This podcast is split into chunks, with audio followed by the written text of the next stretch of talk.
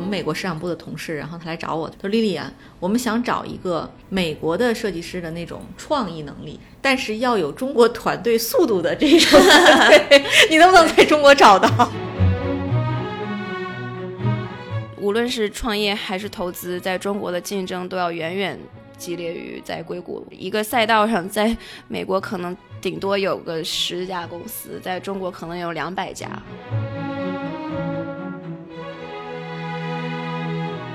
Roland，你看你其实作为一个媒体人，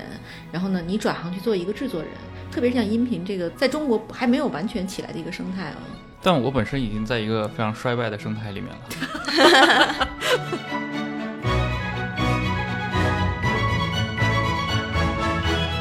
我在录这个节目之前，我一直觉得我普通话说的非常好，直到这个有人提及我说：“哎，丽丽，你能不能不要讲东北话？” 然后我才发现我普通话这么差吗？对吧？那个你不录节目的时候是感觉不到的。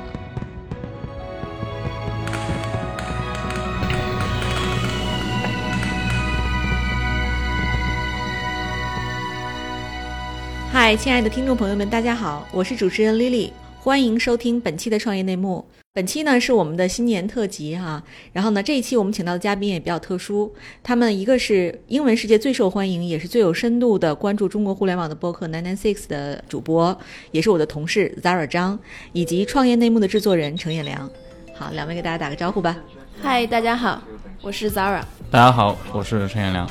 这一期啊，应该是我录过的这个我们创业内幕里最轻松的一期哈。我们是想向大家去还原 GGV 作为一个 VC，然后呢，我们为什么要做创业内幕这档节目，以及呃，我们这个当时做这档节目的一些这个来龙去脉哈。先跟大家交代一个背景，尤其是为什么要使用像播客这种形式。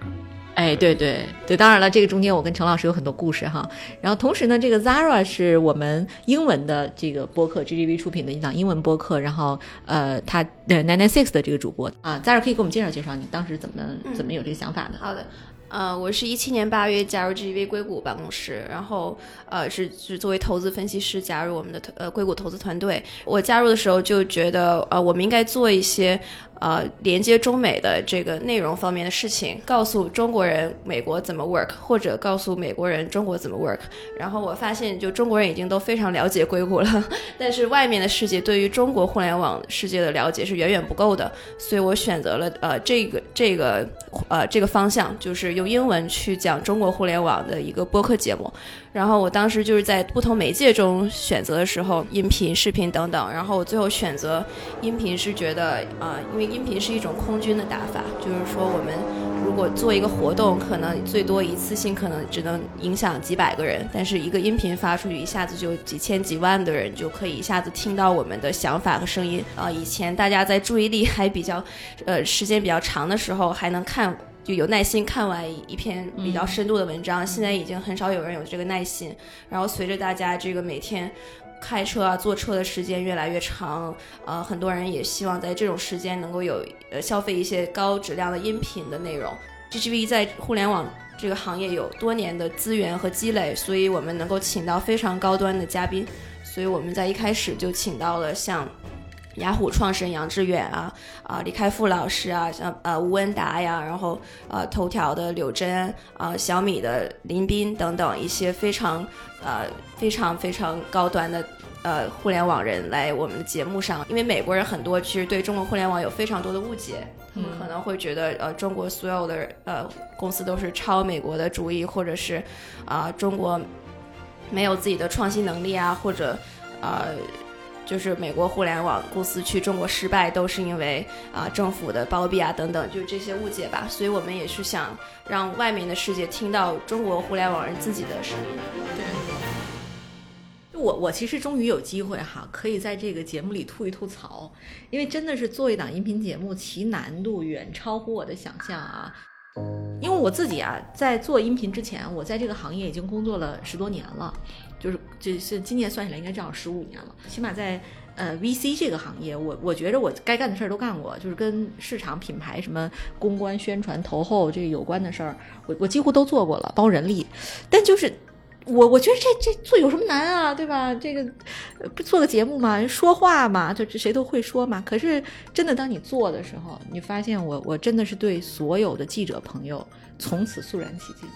就提问题这事儿有多难啊？这这相当的难。我还就别说我还有程彦良的这个帮助啊。程彦良原来是记界面的记者，对吧？对。啊，对，然后他采访过很多大咖，就是演良还给了我很多建议。但即使是这样，就是非常非常难。我我 Zara，你你自己做音频的时候，从一开始你遇到的挑战，就如果嘉宾都 ready，什么都 ready 的时候，它应该是什么呢？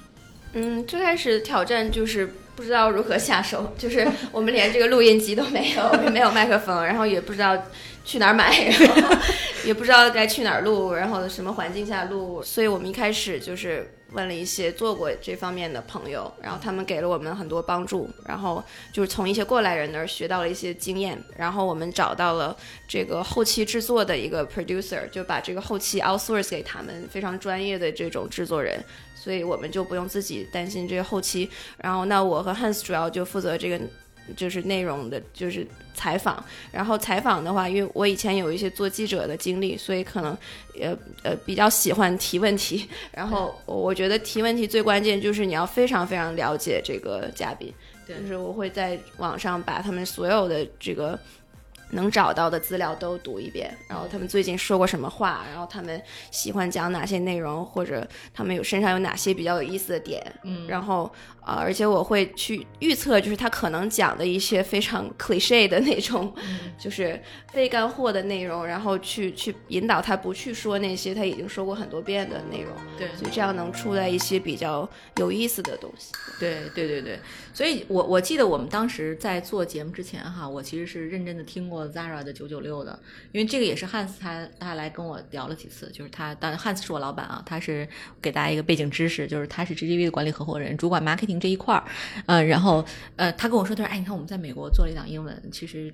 真挺好的啊！然后呢，当时在苹果的科技那个 Podcast 里面，曾经一度冲到过前五名，对吧？啊，然后很多人在听，然后越来越多的人在问我说：“丽丽，你们在做这个节目吗？”然后我都告诉人家说：“哎，那是我们美国同事做的啊，这个其实我还没开始搞。”但是因为有了这个这个，他本身做的很成功嘛，所以汉斯当时来找我。我还记得我应该是一八年的夏天的时候吧，春夏交际，然后我们开始决定要做这件事儿了，然后。呃，尽管已经听 Zara 讲过有多难啊，其其制作难度，然后我们就试图去找一个 producer，然后试图去把这个呃后期的这个制作加工什么这些事儿要包出去。当时我我记得找程彦良，我们是在呃在那个丽思啊，对，吃了一个午饭。我我当时还记得这个程彦良怎么说服的我，就我相信很多人都不知道说，在美国 podcast 的那个。那其发展之先进程度啊，就是跟中国的这个音频世界，我们真的照人家还差一个时代。广播这个形式在美国和中国发展还是挺不一样的，呃，它可能在中国或者在其他国家都相对来说单薄一些。我有一些朋友，他们比如说他们在欧洲的，确实他们听 podcast 听的其实也挺少的，呃，但是在美国的话，可能我不知道是不是因为有 NPR 或者说有像 This American Life 这样的一些地方的制作机构。呃，他们有大量的这些技术人才，而且他们有一个非常历史悠久的一个听广播的一个底蕴在，呃，所以广播这种形式在美国的话，其实是有很深的一个群众基础。就为什么广播过去长期以来，大家认为广播这种形式它出产内容一直没法跟文字、跟影视相提并论，因为文字，比如说呃有普利策，有各种各样的文学奖，它能输出特别好、特别深沉、特别深刻的内容。呃，电视是一样的。你比如说，冰雪暴有发狗以后，会认为可能呃美剧已经达到了覆盖了小说的它的一个信息密度或者它的一个艺术张力。但是广播一直被认为是个很工具性的东西，我们没法在广播里面收听到特别呃好像特别高级的内容。但是在呃一四年以后的话，美国其实是出现了一系列的节目。呃，这些节目它的形式也好，它的内容也好，它的整个制作，对，其实某种程度上是一种对过去的颠覆。但是我们会发现，其实中文世界对这些信息的掌握其实并不太充分。呃，这个其实我个人感觉，这是因为音频它这种介质，它是一种信息隔离最最彻底的产品。呃，因为文字我们有翻译，呃，影视我们有翻字幕组。中国人其实你假设有语言上的沟通障碍的话，但你仍然能够领略到。尽管是打了折扣的最好的东西什么样，你可以看那些美剧，可以看纪录片，可以看书啊。但是广播的话，确实是，而且广播确实是一个对你的呃语言水平要求会很高。那我们当时是正好我遇到你的四个月以前，我刚开始做了一档自己的节目，就是忽左忽右嘛。这档节目后来也是，呃，就是一八年被评为苹果中文的最佳播客，其实就是一种个人尝试。我想试试这个东西在中文的播客里面到底行不行，或者在中国有没有人有这种。收听播客的可能，作者你会发现，其实原来在国内一直是有人在做的，他们的形态可能还是一直跟过去的广播电台提供的节目的形式很像，依然没有摆脱出来。比如说聊唠嗑或者聊天这种啊这种套路，情感啊，没错没错，情感咨询深夜情感热线是，包括有一些甚至是母婴类，就是很工具性的一些，要么就是搞笑娱乐的，对。但其实我是觉得这一块。应该可以做点事儿。GGV 当时接触了之后，我觉得这个事情有意思。有意思的一个点在哪呢？它会提供一个我可能过去很不熟悉的一个领域。嗯。那么我们如果来共同做一档中文的，呃，跟创业、跟商业相关的节目的话，其实，呃，对于我个人来说，我会觉得，嗯，这样的话，我的制作能力加上那个 GGV 这边的一个资源，在商业界的资源的话。是可以让这个节目至少你在基础设施上让它到一个比较高的水准。那其次，我觉得这其实是一个免费的科普，你可以让很多的中国的一些商业公司也好，他们的一些 leader 也好，他们能知道播客这种形态。嗯啊，所以当时丽丽你找到我的时候，我就非常愉快的。对 对，我对我当时其实是被说服了哈。其实现在复盘，就当时经历，当时我我记得我第一次跟 Zara 聊这个这个事儿事情的时候呢。他当时给我看了一下设备，我就有点望而却步了。但是后来跟那个演良聊，他跟我说了几个案例，其中有一个是美国的一档 NPR 出品的一档播客，叫 Serial，对吧？呃，不是 NPR 出品的，是那个 This American Life 出品的。OK，嗯，对，就是当时。但他们的他们的成员里面肯定有过去很多是 NPR 的 NPR 的员工，对。但是那个节目他跟我推荐完之后，我回来听，我真的是觉得就眼界打开。它俨然就是一个纪录片，是对，就是声音还原了当时那个那个，就那那起杀人案的那个整个的完全的经过，甚至引起了美国的司法界的讨论，重启了对这个案子的调查。啊，我觉得中国的这个音频世界离这个高度还很远很远。啊，九九六是打开了一个很好的先河，就是它已经有让老美真的去还原中国商业世界本质的这个愿望哈。就就你在回国之前，你对中国的这个创业环境有什么误读吗？我觉得整体来讲还是理理解上还是比较正确，但是我没有想到就是竞争会这么激烈。对，就是我来中国之后发现，就真的像在打仗一样啊！无论是创业还是投资，在中国的竞争都要远远激烈于在硅谷的竞争。嗯，就是一个赛道上，在美国可能顶多有个十家公司，在中国可能有两百家。那在这，我们作为投资人的话，你怎么能从这两百家中挑出你想投的那一家？那就要需要我们其实工作量是非常大的，而且还要呃认识很多人，而且他还多出来很多人，比如说 FA 这样的人，就是在硅谷是没有的。嗯嗯，FA 是一个中国独特的生态，对吧？这样啊？啊，对我都不知道。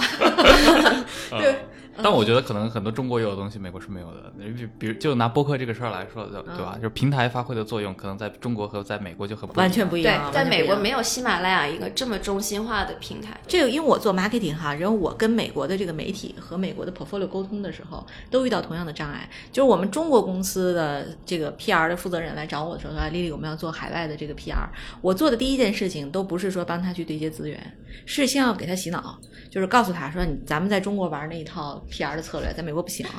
他所谓的发稿没有这个 啊，对，没有发稿，对，就是你做不到指哪打哪啊，你不要想象说我我我能帮你像做到像我们在中国的，因为我们的 PR 能力在 VC 里都算是很强很强，就是我们现在可以告诉你说，你这个稿子我可以给到什么五十家媒体啊，能落下来。啊，这个这个这它不是什么坏事儿，因为其实。大家广而告之嘛，咱们的媒体也更多嘛。但是在美国呢，它需要有有信有独家信源和这个记者的这个工作，不是去发稿子，更多的是去采访确认啊。然后呢，所以你大量的工作是沟通啊。所以这对中国创业者其实出海，就中国公司去在海外做宣传都是非常挑战。起码你第一件事，你英文得好啊，你得能说服他我哪儿好。然后每一个 PR 的负责人都应该像 CEO 一样对公司了解，你才能做到。去把这件事儿像像就说服这个记者相信你啊。Roland，你看你现在也在创业啊，就是其实作为一个媒体人，然后呢，你转行去做一个制作人，这中间你觉得挑战大吗？特别是像音频这个不太在中国还没有完全起来的一个生态啊。但我本身已经在一个非常衰败的生态里面了，我觉得不会更对差。，就船已经在沉了，对吧？你往哪都是都是跳，我 我的心态确实是这样。嗯呃，而且本身的话，我觉得我自己本人是还是比较看好这个市场，所以，尤其是你一开始来做这个事情的话，你会发现，就比如说，可能为什么前两年 GGV 并没有做中文的节目？为什么前两年我因为我也在帮一些其他机构制作他们的官方博客，他们可能也都是在啊二零一八年开始要尝试一些中文播客方面的呃一些新的东西。呃，我不认为这是巧合，不是说我，当然也有一些运气的部分，我也在这一年开始做了，但我认为这个市场正在变化。嗯呃，这块确实是，呃，它首先它是能够形成一定的规模的，也许这个规模它肯定它可能只有文字或者说呃公众号的十分之一，但仍然是一个，我觉得商业上是一个还不错的一个市场吧。对对对，其实这个我自己在运营这个播客之后哈，我其实发现播客就像噩梦一样，就是你你真的从前期策划请嘉宾到什么，最后哪怕你录完了，噩梦才真的开始。就是你你首先你得剪，剪我们的过程是这样，我们每每做一期节目至少是两天到三天能成一个出版，就是你现在把内容全部都速记下来。然后呢，再把它调整顺序编辑，然后编辑好了之后，还要再重新的用这个 Roland 专业的术语讲，叫什么后期加工、制作、修气口等等这一大圈堆的事儿。因为我们选，因为像创业内幕，其实选择的是一个比较深度加工的一种模式，它并不是那种原生态的，我们就某个话题，就是很自然而然的讲到下一个话题，然后展示出来了。比如说很多期节目里面，其实有的观众可能能听得出来，其实很多呃嘉宾的话，其实是做了，就像我们做分子料理一样，对，啊，我们就大量的重新拼接，以及要把它梳理成一个故事线，嗯呃，以及可能会把它呃加一些 BGM 呀，然后会或者增或者做一些其他的一些处理，呃，有的处理可能就观众可能就不太能听得出来了，但是其实我们也都做了。对，其实这不是一个常规的操操作，嗯。你比如说很多过去的中文独立博客或者说英文博客，它其实追求的其实还是原生态的东西，但我认为这个可能受限于中国人的一个表达方式。嗯。我我我可以在这里剖析一下我的感受，不知道 Zara 可以来来补充啊。就是作为一档音频节目的主播，尤其像我们这档节目，出乎意料的，就我以为没什么人听，没想到就真的是有每一期都有几万，然后呢，甚至我们汉斯那期已经达到二十多万的这个收听量了。就这样大的一个节目，其实作为主持人压力是非常大的。我记得我一开始那个。在跟那个 Roland 录第一期的时候，我们我们当时第一期的嘉宾是冯素，冯素应该是在这个年后就会播出来。我跟冯素聊的时候，我其实是觉得我聊得非常好，他聊的也非常好，然后我聊的也不错，我觉得哎这很好啊。可是下来之后，Roland 就就批评我，他说你是一次媒体访谈，媒体访谈没有人想听这个你你跟他的这个对问，大家想听的是一次朋友之间的这个有有共同的每个人都贡献内容的一个一个轻松的谈话。想听的是内幕，哎，对 对，然后我们大多数的 CEO 啊，后来我们在录的时候，CEO 都会问我说：“丽丽，这个这个是我们像朋友一样聊天，我就会讲点内幕。就是如果说我们不是聊天啊，我们是一次节目的话，我有 PR 话术的啊，这个是其实是 CEO 的本能，因为他们。”就是有有也也都站在这个公众面前的时候，需要保持公司的这个这个形象啊，保持公司该有的这个什么对外的一些口径啊。但其实没有人想听这个。我不知道 Zara 你有没有这个困对，我觉得我们得益于就是我跟汉斯采访的很多嘉宾都是汉斯的好朋友，啊，所以说我们不是作为一个媒体人的角色去去问他问题，就是本来就气氛就蛮轻松的，然后很多都是我们被投公司，所以大家就已经了互相了解挺多了，对所以就是一种唠嗑的感觉。是，其实我我听那个忽左忽右也是这种感受啊。为什么？就是因为苹果我们知道它 Podcast 榜单是不可被影响、不可被编辑的，就是纯粹是靠点击量、评论数，然后来往上推。那 Roland 这档节目就是能能进到 Podcast 的这个年度榜单里，其实也是因为你的这些嘉宾可能跟你的关系都非常好。对，这这也没办法呀，是我一个人在做，我还能怎么样？都是从身边开始，杀熟，对杀熟开始啊，对对对，我对我我们也是这样啊、先找 portfolio 来。但其实，呃，我我先说一说我做这档节目哈，其实我们没有想要把它做成 GGV 的节目，说实话，就是你如果想做 GGV 的节目的话，呃呃，你就只能是说你 VC 的你这一家 VC 的事情。我们是想开放给呃市场每一家 VC 的，就是我相信 Zara 也现在也在做相应的调整哈，就是我们让每一家 VC 都有可能去带着他的 portfolio 去真的聊一聊他们当时那些故事啊，所以我们在节目的名字上就没有刻意去带 GGV 的名字，这也是我们我们想让观众听到好内容啊，而不是说我们去做品牌做营销，这出发点不是这样的。对我们采访的很多那个公司都不是我们的 portfolio，、然后也是因为名字叫九九六，其实还是想让美国人感受到中国互联网的这个节奏。对啊，对他们理解吗？九九六，啊、我在每一期的前面都要解释，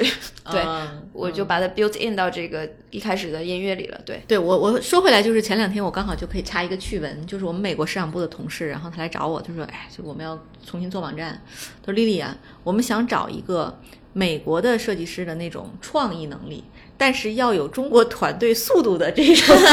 对，你能不能在中国找到其实很多我们现在想、想找的创业团队，就是你把美国和中国最好的部分结合起来，？”对，这样的人、人还是蛮少的。对对对，因为中国速度还是很厉害。嗯对这个，我觉得在二十一世纪，这个世界根本就不是平的。对，对，呃，我前段时间还有一个朋友，然后对之前也啊、呃和你联系过嘛，嗯然后呃他欧洲在对对他带德语区最大的一家电视呃媒体基金嗯来到中国，在上海约他喝酒，就聊起这个事情来。呃，他说在德国的话，程序员是很稀缺的，因为大家不爱干这个，因为你本身市场上也没有特别好的那种互联网企业或者说科技企业啊、所以导致优秀的人也不会去读工程师。但是德语区有一亿人口呀，而且这一亿人口的消费力，对吧？这跟亚洲的是两个概念。嗯，对。但是我觉得这个其实挺有意思的。其实我们我觉得很多观众呃很多听众肯定会很好奇嘛。那从九十年代以来，硅谷就一直是一个可以说是盘旋在所有中国的任何一个对科技感兴趣的人头上的就是一片云。对呃，你刚刚也说到了，其实中国的竞争是远远激烈过硅谷。你能大概说一说，就是硅谷现在是一个什么样的情形吗？就从投资人的角度，它的一个画像是什么样子的？我觉得现在无论是硅谷还是中国，就是都面临的一个问题，就是钱多项目少，就是其实这个还是蛮有泡沫的。对，就是因为现在基金非常非常多，钱非常多，但是真正好的创业者其实非常少。然后其实创业者是有很大的选择余地的，就是说，所以创呃，所以 VC 面临一个问题，就是说 VC 也要做很多 sales，就是人家有很多选择，为什么要拿你的钱？对，所以这也是我觉得，就为什么最近诞生了这么多 VC 播客的一个原因，就是说大家需要把自己的这个意见领袖输出出去，让别人知道他们对某个领域的了解，这样大家才能来找，就是说变成一个流量入口。对，所以我觉得就最近几年这个 VC 做内容变成了一个趋势。对 啊，然后你会发现，呃，大家呢在这个里边更多的是要去争夺创业者的认知，就是我告诉你抢占用户心智，就是抢占创业者的心智啊！所以你看，现在我们甚至连这个 VC 都去投资拍电影了，对吧？然后就告诉你我牛啊，我好啊，对，来找我。其实这大家都各有各的办法，所以我们也是倒逼了我们去做这一档节目。可是说实话，我在开始做的时候呢，我我的出发点可能是希望它能做一些 marketing 效果啊，但我真正做起来，我发现你如果想做一档好节目，让大家去听，你必然不可能是 marketing 这个驱动的，对，不然你你手里的这个 portfolio 呢是有限的，对，你的视角是有限的，大家长期听你的这几个人去讲他的，这就不可能有内幕了。大家还是想听，就是你作为呃一个投资人，你当时的这个观察和真实的这个视角，这个是有意义的。对，因为我个人的感受是，这其实是就创业是我们现在这个时代，至少在中国，嗯。它是一个嗯被认社会认知度很高的事儿，但其实它又是一个特别神秘的事儿，因为所有的呃像我和 Zara 都是从媒体出身的，但是我长期在我在中国做媒体，你会发现很多的创业者他其实不说人话，嗯，他在媒体上永远说的都是 就是那一套，或者我怎么想说这个啊？对，媒他那一套媒体话术，其实这东这东西，我觉得大家也不傻。然后，呃，这个社会是很复杂的，不是说你做了一个好的产品，你就能成功。呃，影响你成功的因素太多了。嗯呃，所以其实创业内幕，你说为什么我们最终是想把它做成那样的形式，也许那种最完美的一期我们仍然没有做出来，嗯呃，但是其实我们追求的就是它能够尽量真实的展示创业者的状态，他创业者是如何思考问题，他如何解决一些问题，他的第一步是怎么样的。所以我们经常，呃，在面对一些可能已经很大咖的创业者的时候，仍然会问他，你第一笔钱哪来的？然后你那一笔钱你是怎么用的？嗯对吧？你的第一个员工到底是当时招了一个 HR，还是招了一个行政呢？还是招了一个程序员？嗯对这些问题，可能在他们看来，他们可能就是媒体见得多了，然后他们觉得这些问题太琐碎了。嗯，但是，呃，作为一档名叫《创业内幕》的节目的话，其实这些问题仍然是值得一次一次被问出的。对对对对，我其实在这个录这个节目的时候，我是非常感动的哈，因为我我加入的嘉宾其实还是很咖啦，就是你看，呃，李开复老师对吧？然后杨致远，啊、张涛都是已经功成名就的这些创业者。就我们录的这些创业者啊，其实呃，大多数的还都是真的在创业，对对对，还在路上，还没有完全上岸的，还在挣扎。那个我跟他们聊的时候，有好些小点，我我个人是非常非常感动。我记得当时那个聊你我您那一期啊，那个刘凯跟我说，他说我说我就说你们你们的这个水果怎么采购啊？然后他就跟我说，他说你看，如就以苹果为例，他说我们的人啊，在不同的季节都在不同地方去采购。然后呢，我们的这些团长，这就是宝妈。如果没有这个社会的话，他们就在家里带孩子了。我为了家庭付出和牺牲，那我牺牲之后，我这两三年孩子大了，我做什么？我可能再回归职场也很难。然后我的这个呃职业技能也不是很 ready 了，那我能干什么？那这个时代有很好的项目，就可以帮助他们在家里也可以这个服务到家人，也可以服务到小区的人，再次实现自己的价值。嗯、然后我还记得我录冯素那一期，冯素跟我说，他说我为什么去做装修这么苦的一事儿？就我就是因为我自己装修的时候找到了痛点。他说我我就找不到一个人，一个设计师能跟我清楚的能听我说话。就我我说我家我希望这样的，我们家是这是我住的地方，可是每个人都告诉你这是主流啊，最近流行什么地中海式装修，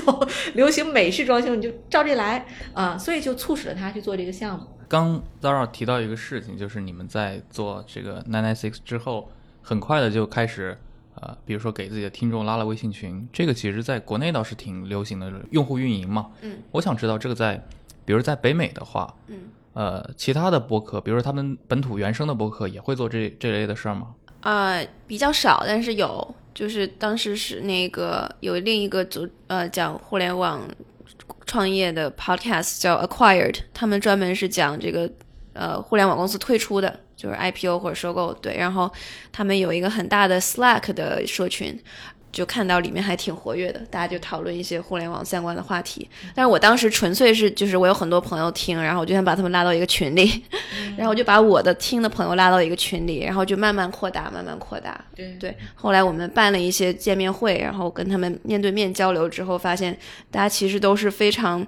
非常有意思、非常相似的一群人，就是说这个呃，懂英文又对中国互联网很关注的人，其实很多都是我们想投资的对象，所以我觉得可以好好经营一下。后来我们就就 Slack 和微信都建了一些社群，对，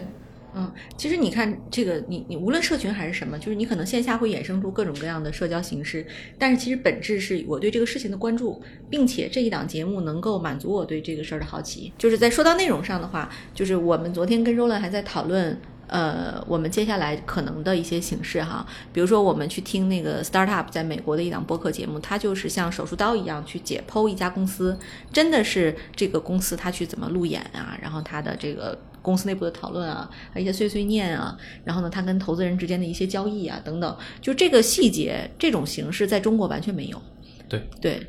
因为它制作成本太高了，就而且对于比如说普通的制作者来说，太困难了。你怎么去说服说服一个愿意让你去开放，对吧？嗯，所以你看，就就连那个，呃，我们现在就大家都在热映的一个纪录片啊，就是叫《燃点》，就是它是我里边他的创业者也都是浅尝辄止，就是我跟你访谈，但是你要。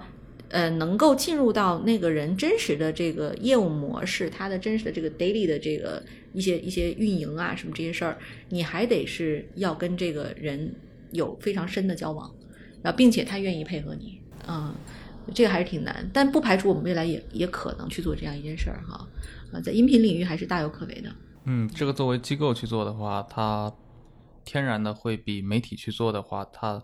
呃，能挖掘出来的东西会展示的面向会更丰富一点。嗯呃，你还记得我们录周宇翔的那期？周宇翔现场，呃，我们录完之后，他向你说了一句话，意思就是这期你们提的问题还是比较专业的。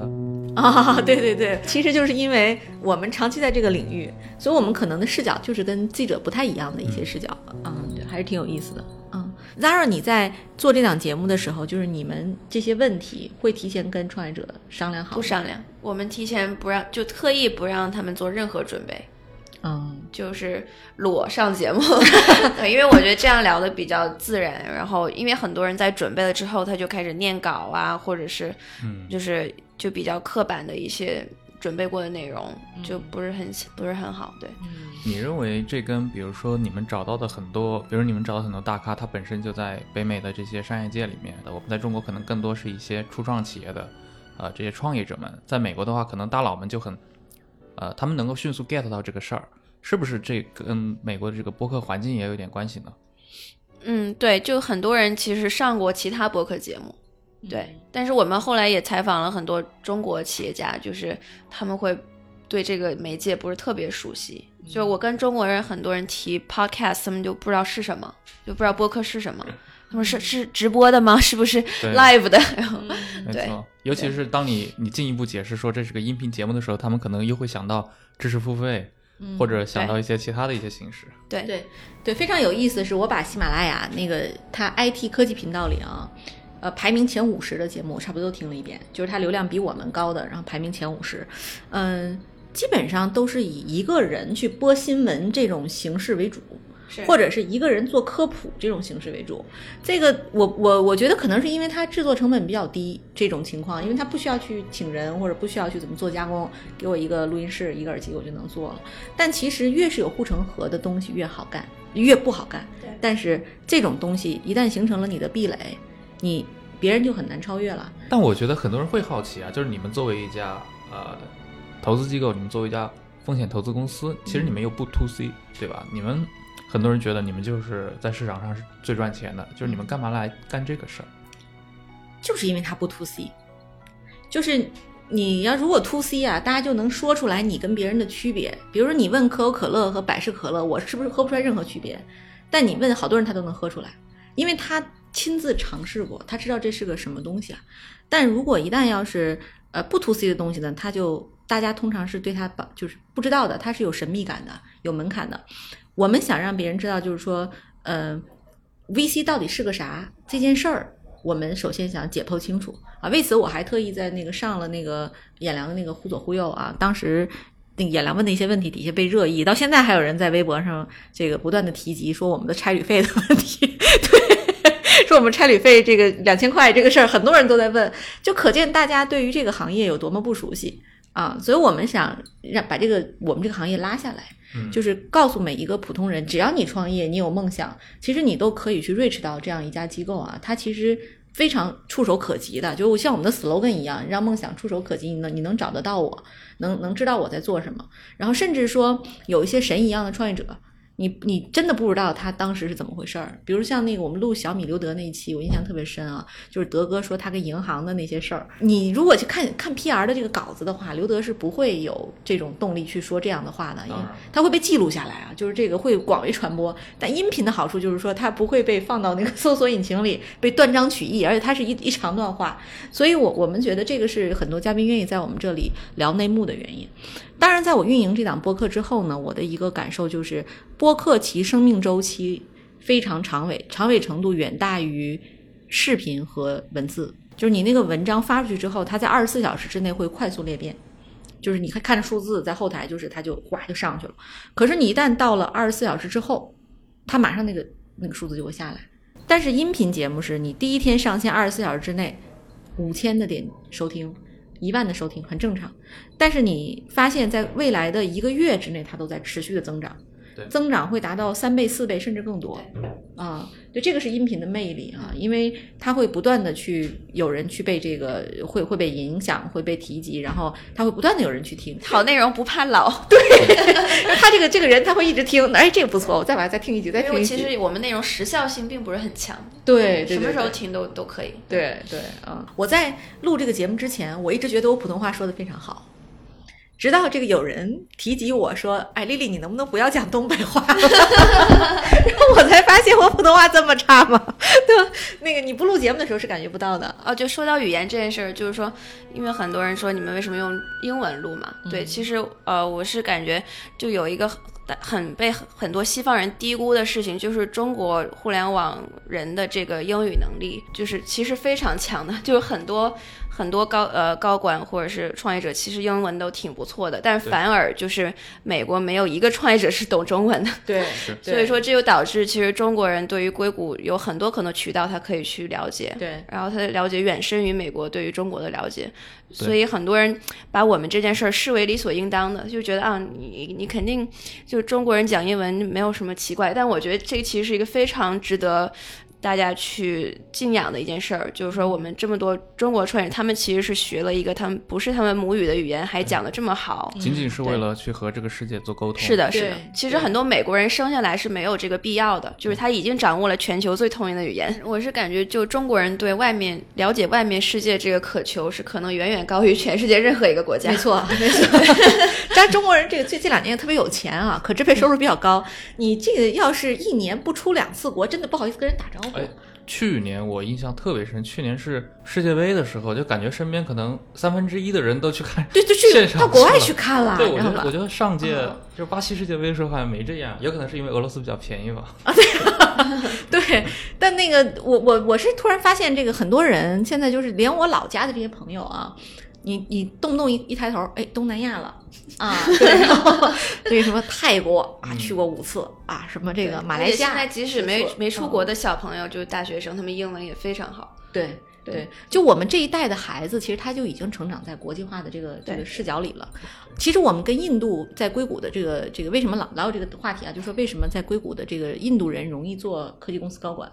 然后我看那个吴军曾经在他的那个见识里分析过这个问题，我觉得吴军吴军还在我节目上也讲过这个，是吧？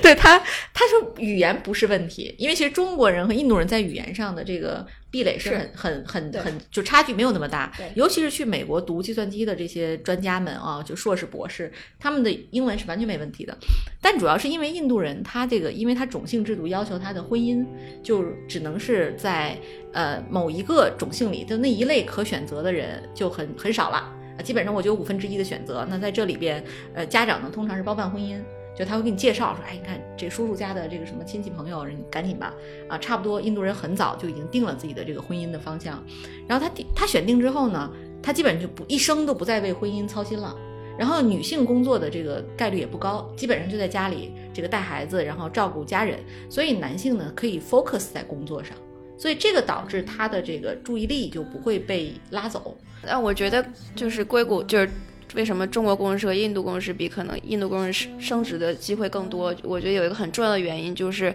厉害的工程师都回国了，就是很多留在硅谷，其实他是比较图安逸，然后也没有特别大意愿，就是想往上升的。哎，这是一个好视角。对，因为其实有很多这个自我选择的因素。对对。呃，本期的内容就到此结束，谢谢大家的收听啊！祝大家新年快乐，谢谢，再见。